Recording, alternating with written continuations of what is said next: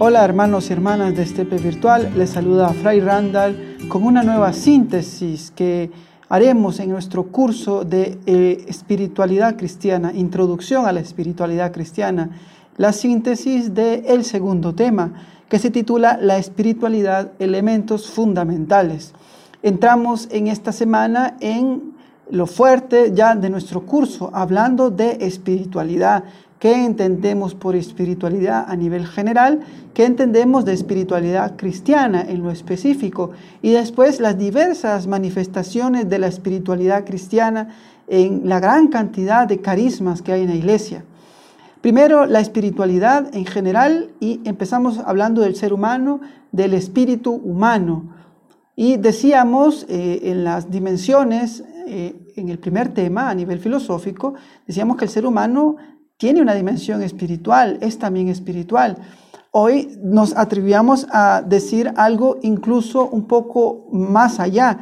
Decíamos, el ser humano es espiritual, pues él trasciende su realidad y la desarrolla. Es decir, lo propio del ser humano es la espiritualidad, en cuanto que es lo específico nuestro, y desarrollarnos espiritualmente. Hablábamos de cuatro espacios de trascendencia en este curso y eh, es interesante detenernos un poquito en estos cuatro espacios de trascendencia. El primero era el contemplativo estético y decíamos que nosotros trascendemos eh, aquello que vemos y, lo, y, lo, y buscamos la belleza, ¿no? Y esa belleza nos hace trascender, nos hace ir más allá, ver un cuadro, ver una catedral, eh, un paisaje hermoso, escuchar un río incluso, todo eso es la dimensión estética, la belleza, esa belleza que nos hace trascender, que nos hace ir más allá, que nos llena de admiración. Incluso hay personas que hacen grandes viajes, ahorran y, hacen grandes sacrificios por ir contemplar belleza, por contemplar el mar, por ir a un museo, etc. Esa es una dimensión hermosa que debemos siempre cultivar y desarrollar. Cultivar la belleza también en nuestros espacios, en el hogar, los jardines, todo eso nos, nos llena de vida, por así decirlo, y eso es parte de nuestra dimensión espiritual. Hablábamos también de la, del espacio de trascendencia ético, es decir, nosotros queremos el bien y evitamos el mal. Muchas veces eh, no entendemos bien lo que es bueno y malo. A veces nuestra conciencia está un poco turbia. En, algunos momentos tendemos a confundirnos, especialmente porque ahora pues la influencia de los medios de comunicación pues muchas veces dictan lo que es bueno y lo que es malo. Sin embargo, en resumidas cuentas, todo ser humano quiere el bien y evita el mal. Eso es propio de nuestra naturaleza y por eso es que nosotros luchamos por el bien, luchamos por la justicia, luchamos por la paz, unos más, otros menos, unos en un pequeño espacio como su hogar o su propio espacio, su propio metro cuadrado, y otros tal vez en espacios mucho más amplios de la política, etc. Pero es parte del, del ser humano luchar por la justicia, luchar por la paz, y es bueno decirlo desde la verdad. También está el espacio de trascendencia interrelacional y este tal vez es el más claro. ¿Por qué? Porque es claro pensar, es muy eh, lógico pensar en que nosotros trascendemos cuando nos relacionamos, cuando platicamos con amigos, con, eh, con personas que queremos y sentimos de alguna manera que estar con esa persona nos hace salir de nosotros mismos. Y cuando les escuchamos y escuchamos tal vez situaciones que pasan, queremos ayudar, ayudarles, nos mueve esa situación que pasan y es parte de nuestro ser eh, relacional. Nosotros salimos de nosotros mismos, de nuestro metro cuadrado por el otro. Y cuando le amamos incluso más, incluso estamos dispuestos a hacer cosas extraordinarias por los demás.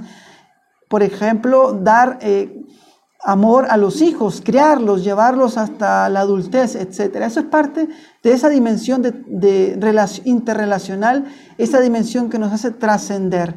Y el último era el espacio interior, que este es el menos trabajado, como decía en el, documento, es el menos, del que se habla menos, pero es muy importante. Nosotros podemos también trascender hablando con quien nos habita, con Dios mismo que nos habita.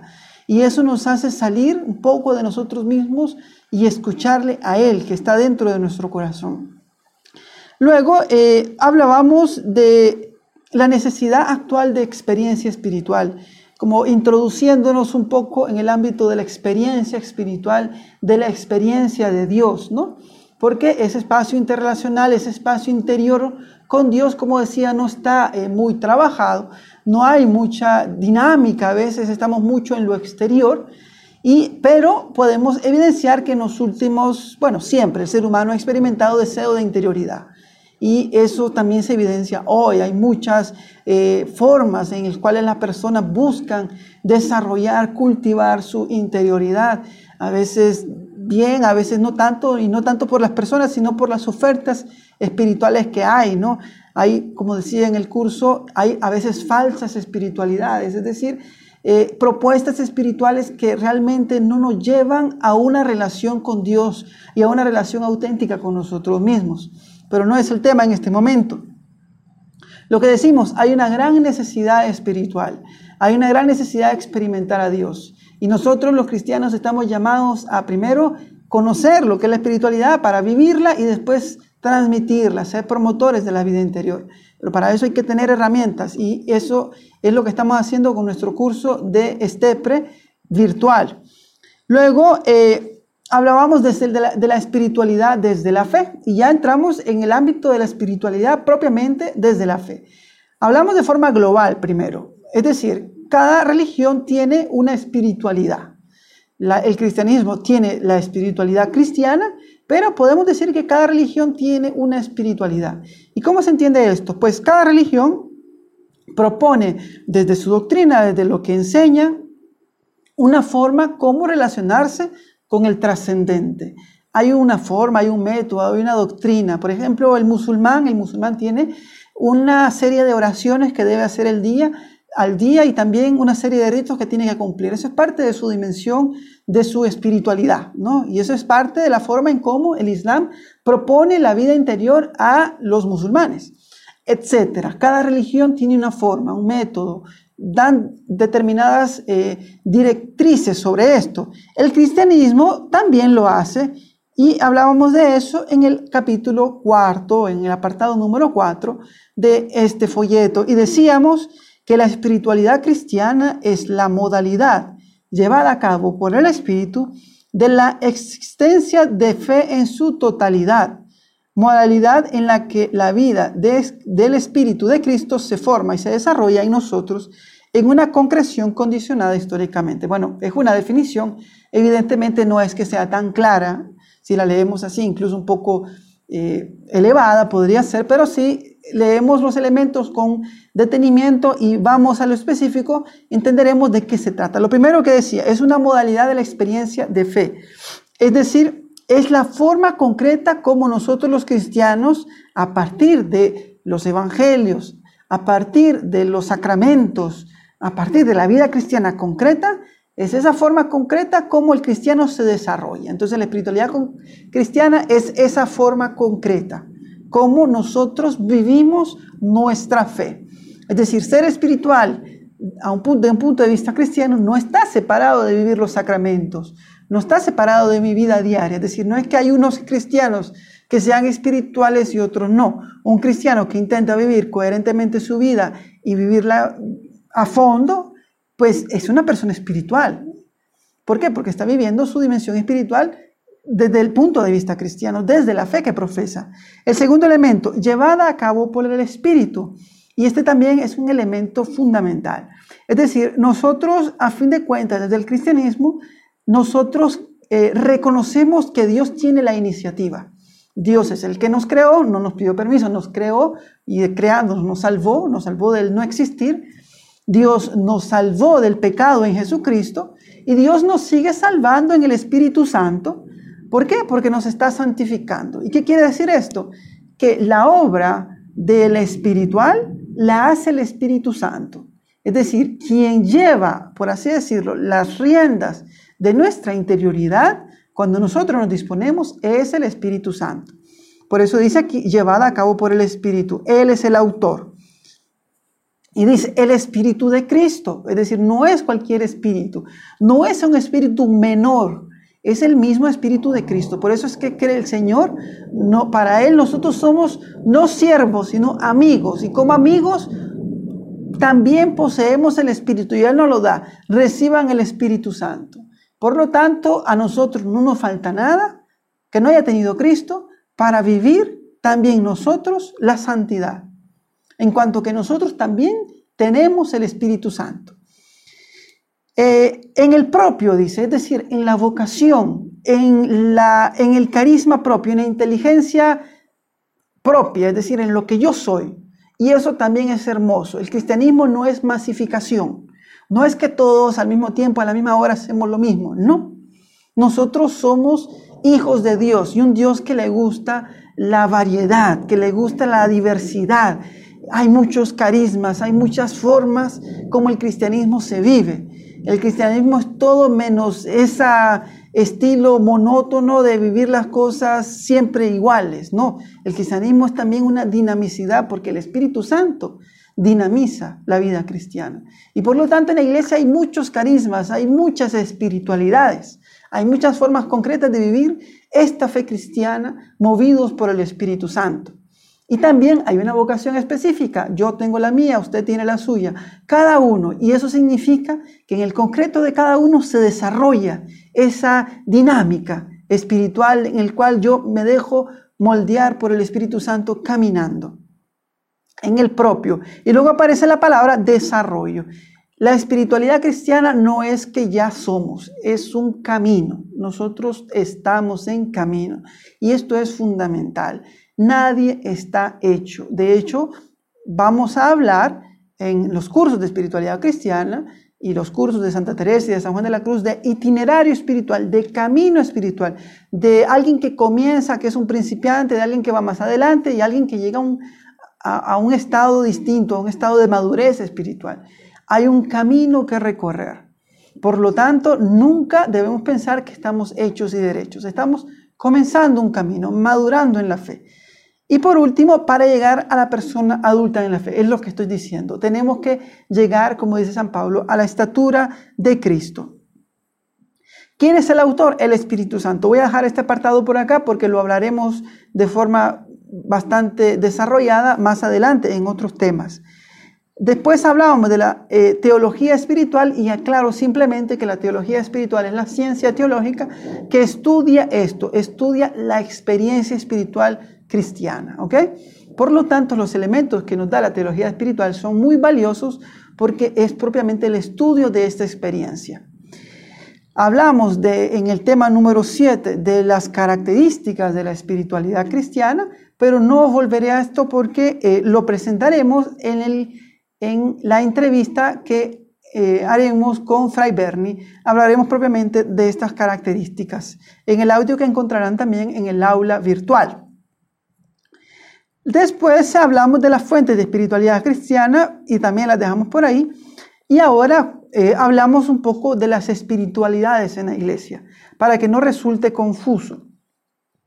¿Qué significa espiritualidades? ¿Qué significa la espiritualidad carmelitana, la espiritualidad jesuita, de dominica, etcétera? Significa que el Espíritu Santo ha dado a cada orden o cada carisma cada movimiento en la iglesia una forma específica de vivir el cristianismo. Hay un, carisma específico y eso configura la espiritualidad, es decir, la forma en cómo yo vivo desde el espíritu mi vida cristiana. ¿Ok? Por lo tanto, todas estas espiritualidades entran dentro del conjunto de la espiritualidad cristiana. Vemos aquí la diversidad y es hermoso, ¿no? No estamos todos en la misma bolsa. Bueno, estamos todos dentro de la iglesia, pero cada uno, ¿verdad? En su carisma, en su forma concreta, en su estilo de vida, viviendo la misma espiritualidad cristiana, pero desde el carisma que, que el Señor le llamó o que le atrae, ¿no? Por ejemplo, los franciscanos tienen su carisma, tienen su espiritualidad. Los carmelitas la nuestra, los jesuitas la propia. Y cada uno, ustedes se van a dar cuenta, si conocen un jesuita, conocen un carmelita, etcétera, van a darse cuenta que los estilos de vida son distintos y la espiritualidad es distinta. Pero es la misma fe cristiana y es la misma espiritualidad cristiana. Por lo tanto, eh, nosotros, lo, dice lo dije aquí, en el ámbito de la espiritualidad existe una gran variedad de estilos de vida, carismas, acentuaciones, todas enriquecen la iglesia y todas están dentro de la espiritualidad cristiana. Por último, hablaremos de Teresa y Juan de la Cruz como apartado número 10. Si decimos nosotros, les puede venir a la, la pregunta a su mente, si decimos que hay muchas espiritualidades, que hay muchos carismas, ¿Por qué en este previrtual estudiamos a Santa Teresa y a San Juan de la Cruz? Hay una particularidad en San Juan de, la Cruz y en Teresa de Jesús. Ellos son maestros de la vida interior. Su, su doctrina es específicamente esto, ayudar a, los, a las personas como nosotros a adentrarnos en el camino espiritual. Es decir, no todos los santos escribieron sobre esto. Grandes santos, que fueron incluso grandes teólogos, no hablaron de la dinámica de la vida interior, no hablaron de un proceso, no hablaron de itinerario, no hablaron de peligros, no hablaron de, etcétera, de muchos avisos como dará Santa Teresa y San Juan de la Cruz. No hicieron, si quieren ustedes, un trabajo sistemático para explicar cómo es que una persona desde principiante puede adentrarse en la vida espiritual hasta llegar a un estado, digamos, de adulto en la fe. No lo presentan, la mayoría de los santos no lo hace. Lo vivieron ellos y llegaron, pero no fueron capaces o simplemente no lo hicieron de transmitir una doctrina eh, escrita, sistemática, ordenada sobre este proceso. En cambio, Santa Teresa y San Juan de la Cruz se caracterizan por sí, porque lo hicieron, porque ellos sí dieron esto a la iglesia. Eso aporte específico. Son dos doctores de la iglesia que son propiamente doctores por esto. Por lo tanto, estudiarlo significa entrar nosotros a la dinámica de nuestro propio camino espiritual. Es interesante otros carismas, otras espiritualidades en la iglesia, estudian a Santa Teresa y a San Juan de la Cruz porque los consideran maestros de la vida interior. Es decir, no hace falta ser carmelita y no hace falta, digamos, de alguna forma vibrar por el espíritu o la espiritualidad carmelitana para poder nosotros conocer a Santa Teresa y a San Juan de la Cruz. De hecho, es necesario. Puede ser que nosotros estemos en un grupo como neocatecumenado, o seamos del grupo de los focolares, o grupos carismáticos, o estemos muy cerca de, una parroquia franciscana, o estamos franciscanos, etc. Y sintamos que esa es nuestra espiritualidad, no significa que no debamos estudiar a Santa Teresa de San Juan de la Cruz. ¿Por qué? Porque el camino espiritual que yo hago como franciscano, carmelita o lo que sea, para ese camino necesito maestros. Y maestros de vida interior, Santa Teresa y San Juan de la Cruz, ellos ocupan un puesto fundamental, como puse en, en el documento, en la iglesia. Son maestros autorizados por la iglesia. Por lo tanto, esa es la razón por la cual estudiaremos a Santa Teresa de San Juan de la Cruz. En nuestros cursos iremos al detalle con ellos. Muy bien, hermanos y hermanas, esto ha sido un poco el resumen que he querido hacer del documento. Agradezco mucho los comentarios y preguntas que llegan a través del correo electrónico vidastj.gmail.com o a través de nuestro WhatsApp, el WhatsApp mío o el WhatsApp de Bernie. He respondido bastantes preguntas. Eh, y realmente me siento muy contento por recibirlas porque eso me permite desarrollar, como en este momento lo estoy haciendo, mejor el tema. Muchas gracias por todo. Eh, seguimos en contacto en este curso de introducción a la espiritualidad cristiana de este Virtual. Dios les bendiga.